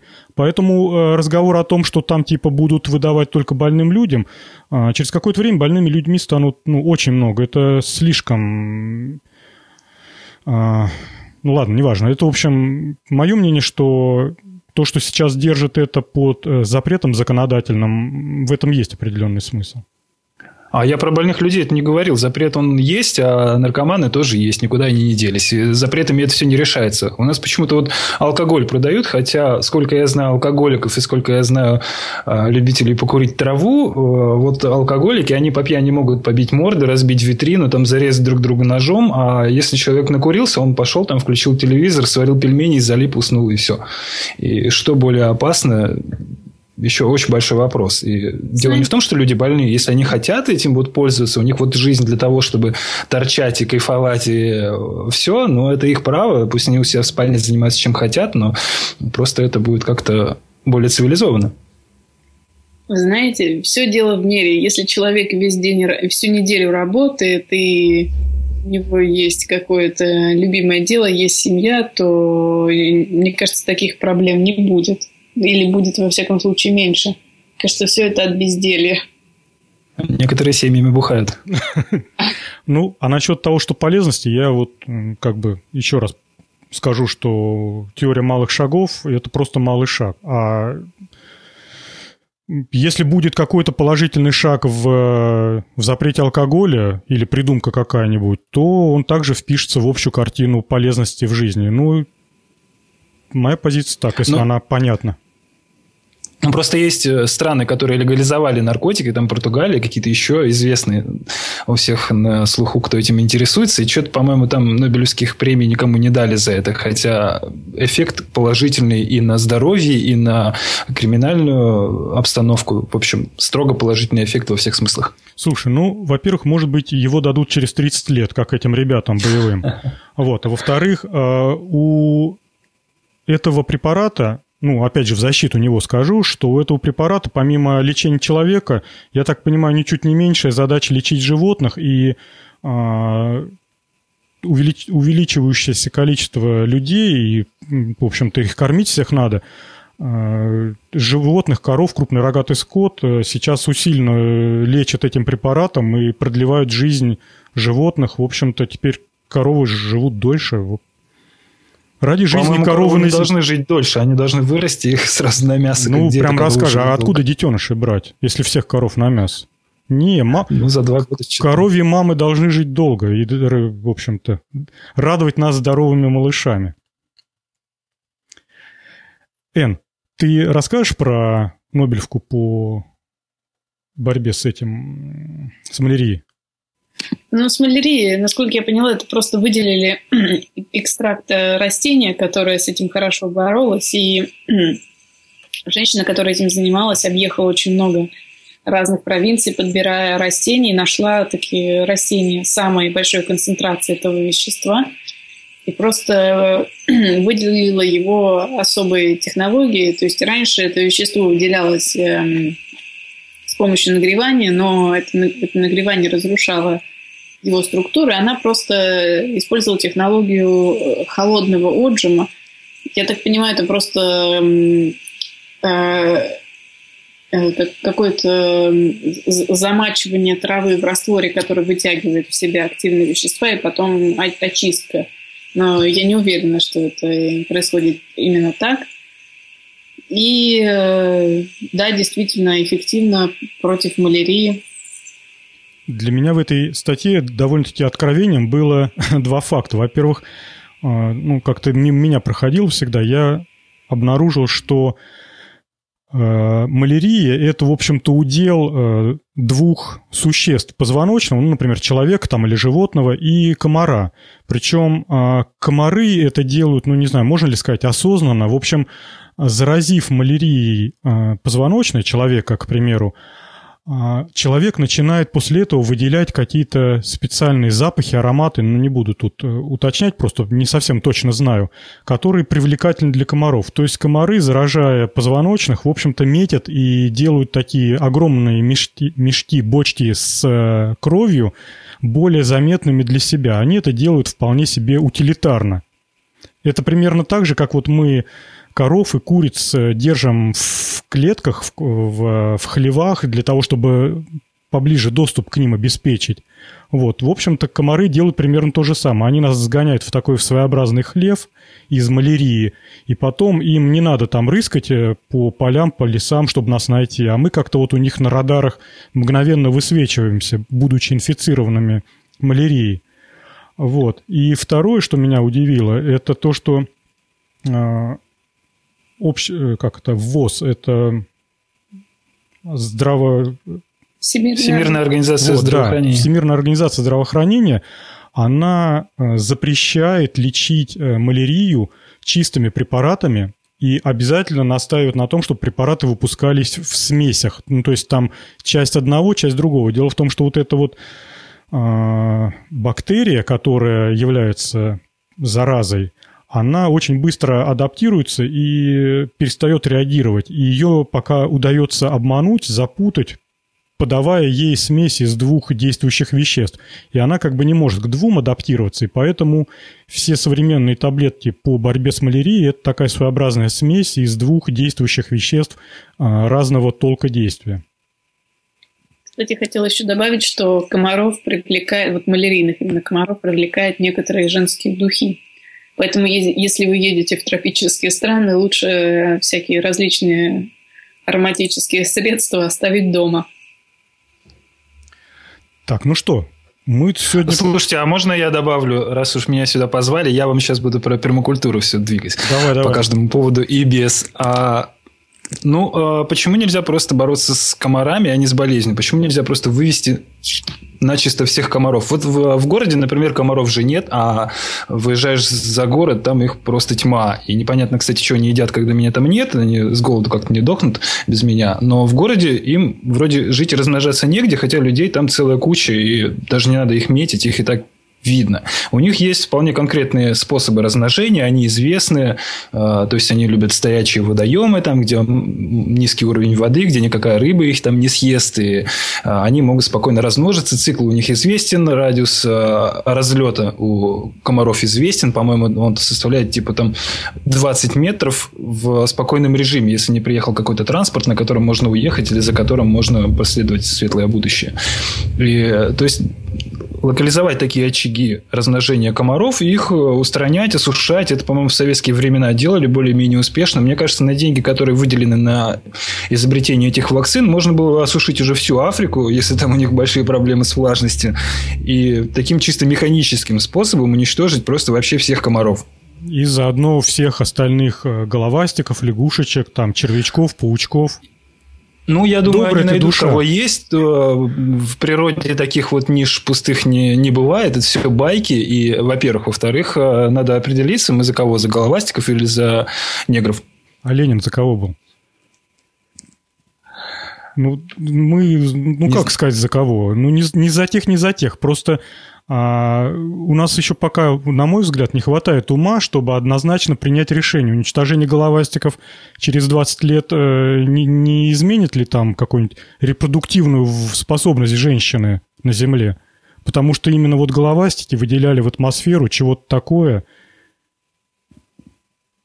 ну, я утрирую, я конечно. думаю, головастики да. никуда не денутся. И комары можно потом на всякий случай заселить каких-нибудь других более безобидных комаров. Малярию же распространяют, по-моему, какие-то конкретные совершенно виды, не все подряд комары. Этих извести, а завести потом обычных, чтобы головастикам было чекушно. Но головастики не едят одних комаров. Там полно всякой другой живности и планктона, и комары, мне кажется, составляют наименьшую часть рациона. Не-не, Володь, ты просто предложил да. среду жизни изничтожить, где живет не только комар. То есть осушив болотце, мы, сам понимаешь, уничтожим... А его не обязательно осушать. Есть другие методики. Осушение – это, конечно, варварский метод, такой, э, типа, советских худших времен. А в пермакультуре, например, для борьбы с комарами, вот э, когда живешь на природе, есть две главные проблемы. Это слепни и комары. Все остальное, в общем, решается, и человека не, не особо беспокоится. С слепнями разобрались, там есть примитивные ловушки, которые делаются там из каких-то подручных материалов, и слепни через год перестают быть проблемой в радиусе там нескольких километров.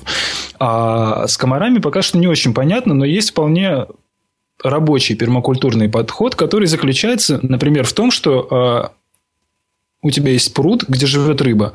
А, над водой вешают маленькую лампочку в нескольких сантиметрах и включают ее ночью. Комары слетаются на свет, рыба прыгает из воды и их ест. И вот таким механическим способом она просто съедает всех комаров. Может, там какие-то определенные сорта рыбы нужны, потому что, может, не все рыбы любят прыгать за комарами ночью. Но, тем не менее, это работает. И так люди, которые вот дошли до таких а, решений, они эффективно изводят комаров. Можно как-то так бороться, не обязательно все подряд осушать.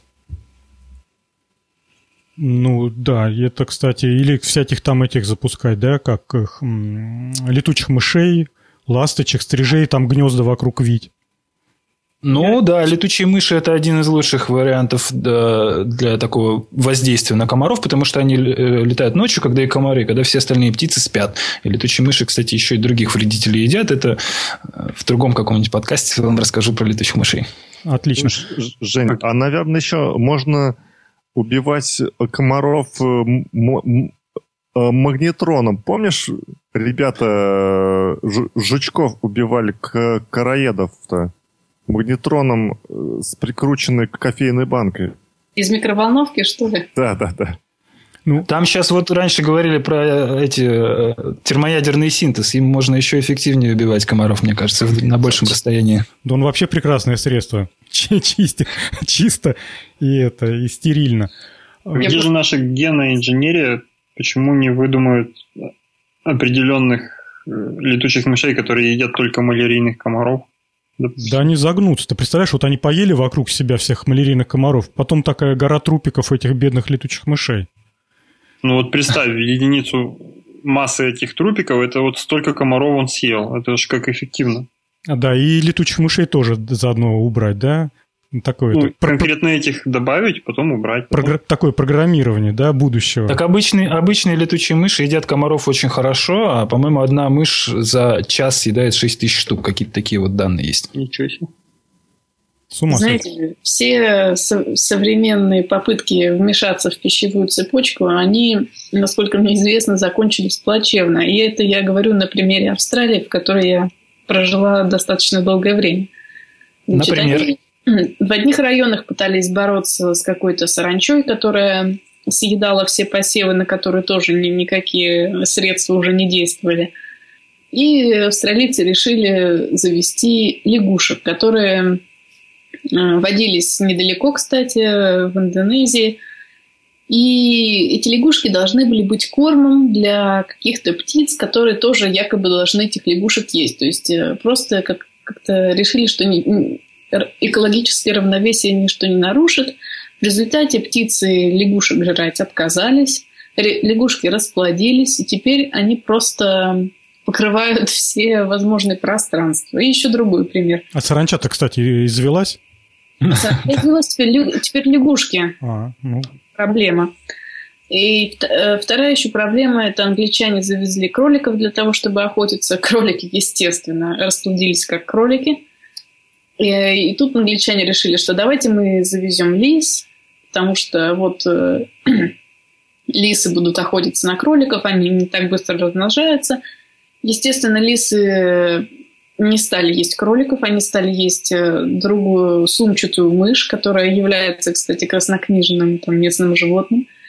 И в результате и кролики все заполонили, и, и, собственно, лисы почти истребили популяцию этих мышей. Так что все, все, мы не знаем, кто кого будет есть и кто кого не будет есть. Это все очень, э, очень все в тонком равновесии находится, поэтому, не знаю, пусть меня лучше комары кусают, ну, ну вообще-то не очень это в тонком равновесии находится. Во-первых, кстати, действительно интересно, закончилась ли саранча и уцелели ли посевы, которые она ела. А, во-вторых, в природе не бывает таких ситуаций, что вот есть куча какой-то растительности, а там саранча, и это типа такое равновесие. В природе как-то все более мозаично и саморегулируемо. А человек как раз вот вырубил леса, засеял поля и сделал такие монокультурные посадки, причем что в полях, что в лесах, потому что леса у нас, например, а, в Австралии не знаю, а у нас в России, вот в Московской области с 2010 года массово дохнут ельники, потому что э, еловые леса, которые люди воспринимают как какие-то естественные, они на самом деле все высажены человеком, это загущенные монокультурные еловые посадки, хозяйственно ценные вот этой древесины, которая является у нас ели сосна, потому что она ровная, стройная, ее легко обрабатывать. И ель очень подвержена ветровалу. У нее очень слабая поверхностная корневая система, сильный ветер, она падает. И вот был 2010 год очень такой важный в этом отношении, когда э, была засуха, было очень жаркое лето, и был какой-то там в начале года ураганный ветер. И много ели этим ветром повалило на свеже поваленной мертвой древесине размножился короед-типограф, который у нас э, в лесах, в общем, обычный житель. У него есть своя ниша, он подъедает слабые деревья и, в общем, никому никогда в жизни не мешал раньше. Но на этой свежей, но э, опавшей древесине он размножился в больших количествах. Еле обычно с жуками борется, заливая все это смолой, и жуки дохнут и не могут ничего сделать. Здоровое дерево с ними справляется. Но э, корни оторваны, смолу брать негде, и поэтому они вот размножились за счет жаркого лета, их вылезло два или три поколения, и получилось такое количество короедов, что они теперь нападают на здоровые деревья сотнями и уничтожают просто все. И в радиусе скольки-то там километров от Москвы просто нет сейчас ельников. Живых. Практически вся ель уже мертвая. Ее вырубают санитарные рубки. Кстати, вот там про червячков говорили, лечить коров от червячков, а с деревьями у нас не, так не поступают. Если дерево болеет, его просто спиливают нафиг, и все. И, в общем, везде так на планете практикуется такой подход к деревьям.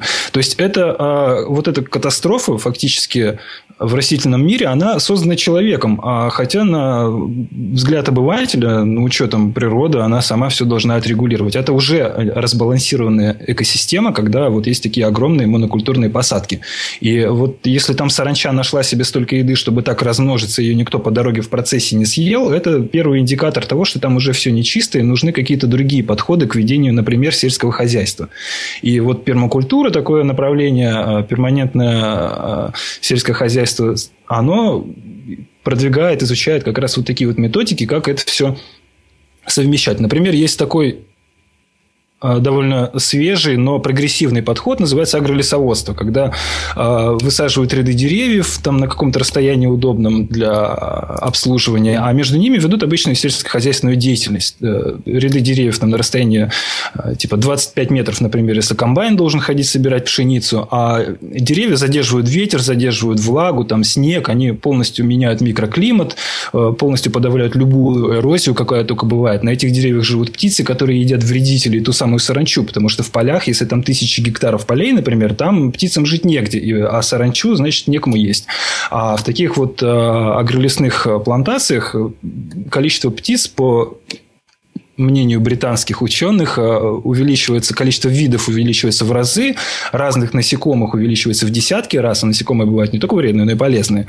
И вот Таким образом работает пермакультура, и она просто пресекает такие лавинообразные штуки, когда вымирает половина континента, потому что пришла саранча. Вот так надо бороться, а не генной инженерией, мне кажется.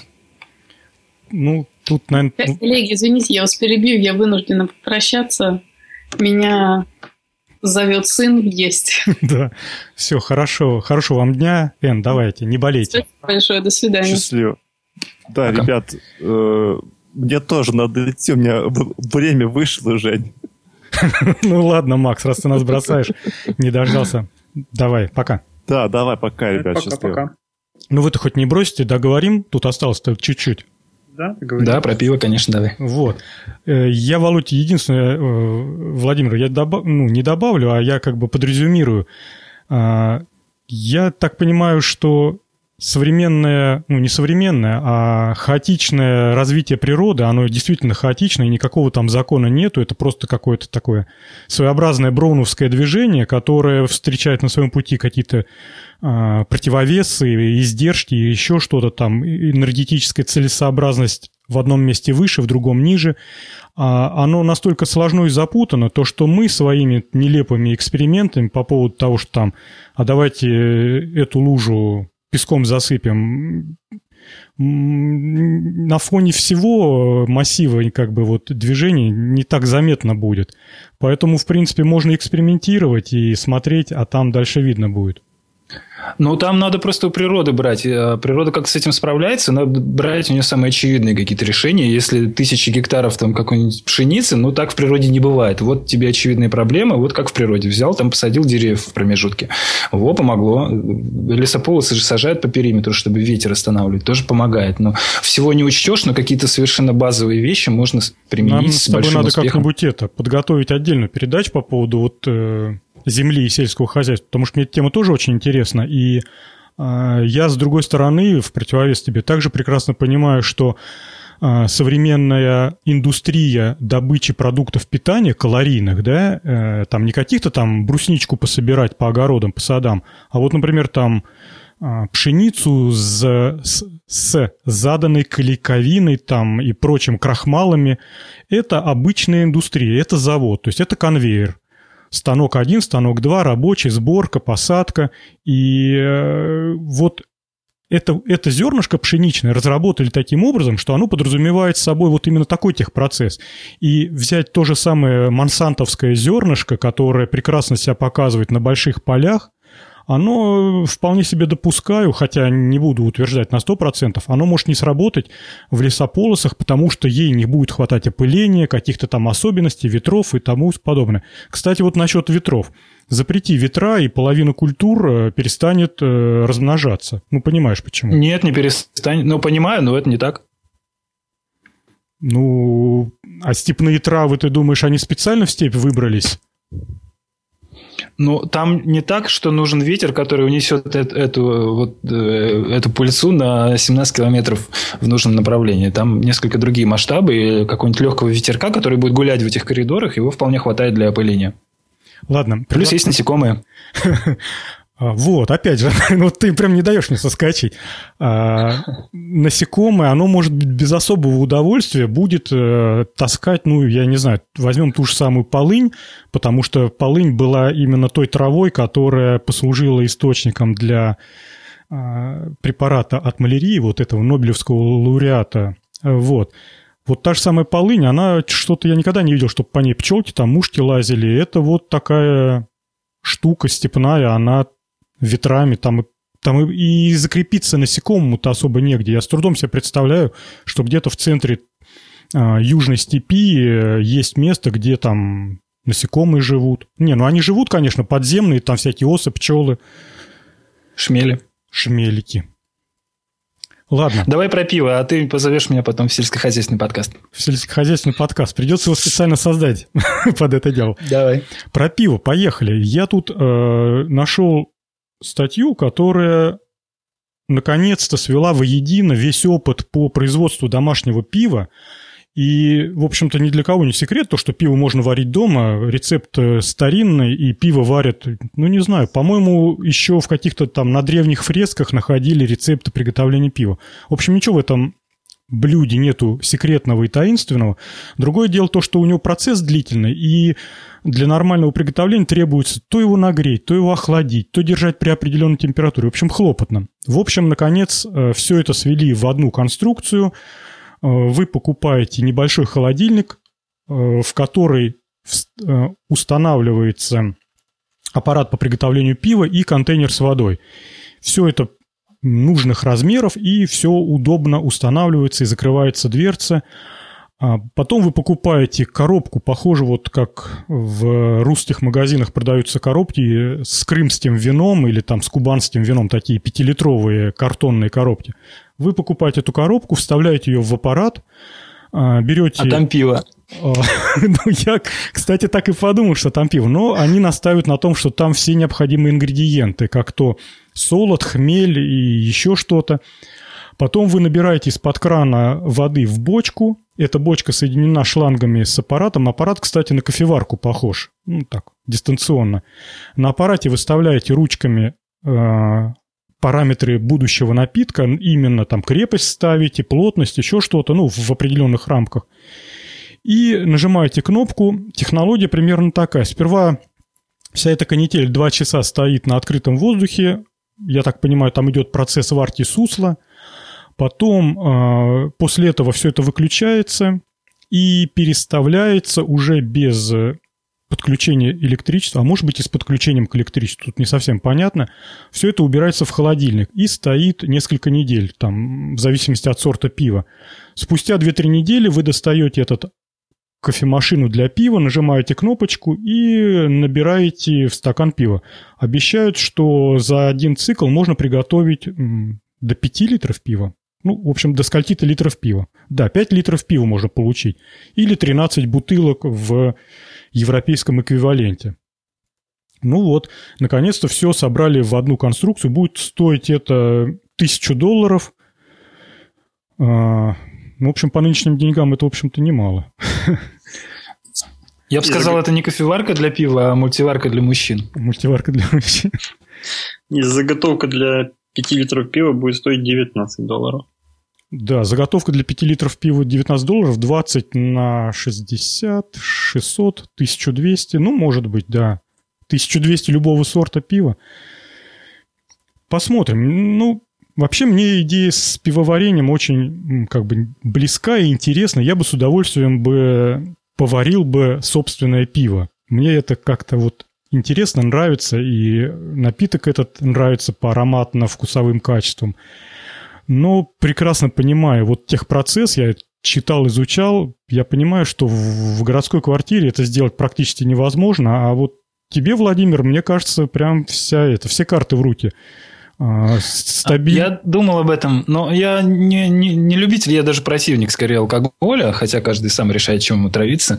Но я не понял, где здесь пивоварение. Если берешь банку пива, надеваешь ее на кофеварку, засовываешь в холодильник на 5 месяцев или сколько там, и все. А в чем смысл? Пивоварение – это, я так понимаю, процесс, это какой-то ритуал даже, взять себе там все это, понимая все от начала до конца, что ты делаешь, зачем там экспериментировать. А когда ты взял, смешал ингредиенты, это как пельмени сварить. Сказать после этого, что ты крутой повар, ну, можно, конечно, но это же неправда. Так я тебе как раз и не советую вот эту машину. Это машина для меня. Наконец-то вот в городской квартире можно выделить уголок где-нибудь там на кухне, и там у тебя будет твоя пивоварня. А тебе, тебе нужен погреб со стабильной температурой, там 4-6 градусов, и место, где можно сварить большую бочку такой кашицы пшеничной. В общем-то и все. Я понимаю, я тоже думал об этом, было бы интересно. То есть я алкоголь не пью и как бы его не а, поддерживаю популяризацию, но хоть разок попробовать нормального домашнего своего пива было мне интересно. Ну, сейчас, правда, не очень интересно, я как-то от этой мысли отказался. Вот. А мне вообще кажется, что эта идея, она такая несколько э, отвлекает, я бы сказал, людей, которые действительно у них чешутся руки вот в таком направлении отказа от э, этих этих э, полуфабрикатов в пользу чего-то своего настоящего. Это э, вот сейчас есть такой, не знаю, насколько он свежий, модный, по крайней мере, тренд, когда тебе привозят домой еду, там какие-то продукты, ингредиенты, рецепты, и ты сам готовишь. Обычно это какая-то, ну, бывает, по крайней мере, это чистая фермерская продукция, а в большинстве случаев, наверное, непонятно происхождение продуктов, может быть, они из супермаркета. Ну, такие вот наборы привозят людям на дом, и они что-то готовят там по рецепту. И типа они приготовили сами, но не особо запариваясь. То есть люди, которые вроде у них были мысли что-то приготовить своими руками, они поесть в кафе, а они даже вот этих людей уже умудряются подсадить на какие-то полуфабрикаты и загубить их вот это вот творческое начало. Мне кажется, это, это вот кофеварка для пива, она работает примерно в том же направлении. Это все деградация. Ну, кстати, вот это то, что ты рассказал, оно мало того, что никуда не делось, оно сейчас даже какое-то второе рождение переживает. И э, стартапы с, с корзинами продуктов для ну, на, на неделю сейчас прям цветут и пахнут. Ладно. Ну, я о них и говорю, да, они, я не говорю, что они куда-то делись, они как раз сейчас э, какой-то у них прям бум, но просто практическая польза от этого не очень понятна. Можно пойти в кафе и поесть в нормальном кафе, если найти из свежих продуктов нормальную еду, это будет, наверное, не сильно дороже стоить, но и тогда готовить вообще не надо. А эти штуки, наборы, они позиционируются как сокращающие время, не надо думать, там все вот тебе взял и смешал. Кстати, я в, в ответ тебе по поводу того, что там вот пиво варите, там, там алкоголь и так далее. Я ездя летом в детстве к бабушке в деревню, а, всегда с удовольствием пил ее домашний квас. И ее, его рецепт, вот сейчас понимаю, я тогда как бы, ну, только так наблюдаю ребенком, особо было неинтересно, что там бабушка возле плиты возится. А, она варила квас, именно вот варила, да, то есть слово варка, то есть это горячее приготовление. У нее была ржаная мука, она ее запаривала, какое-то время она там выстаивалась в печи, что-то там она бродила, потом она это варила в какой-то такой большой емкости, потом все это э, убиралось в в погреб и держалось очень долго, там, ну, неделю точно. И потом на свет появлялся такой мутный белый напиток, потому что там вот мука, это взвесь вот эта мучная, а не, поверите, но он был сильно газированный естественным путем. Настолько газированный, что вшибало в нос, как вот от такого дикого лимонада. И это что-то было необычно восхитительное на вкус, поэтому как бы тут, понимаешь, вот э, варенье пшена, пшеницы и там ячменя, это, это не только пиво, это, в общем-то, довольно-таки большой как бы срез напитков довольно-таки интересных, начиная от квасов и кончая, ну, опять же, тем же самым пивом, разными сортами. Поэтому, мне кажется, это, блин, круто. Ладно. Э, я хотел спросить коллеги Тему слушателей будем сегодня трогать? По-моему, мы и так неплохо поговорили, а половина состава разбежалась. Ну, можно перенести на следующий да, раз. Да, я, я вот тоже так думаю, потому что уже час пятьдесят мы проговорили, и подкаст необычно большой получился. Поэтому предлагаю да. на сегодня заканчивать. Мы, как всегда, с вами услышимся через две недели. Пока будет вот этот вот двухнедельный перерыв, приходите к нам на сайт ok-k, фу, ok-podcast.ru. Пишите там комментарии, пишите мне письма, а мы с вами услышимся через две недели. Всем пока. Пока. Пока.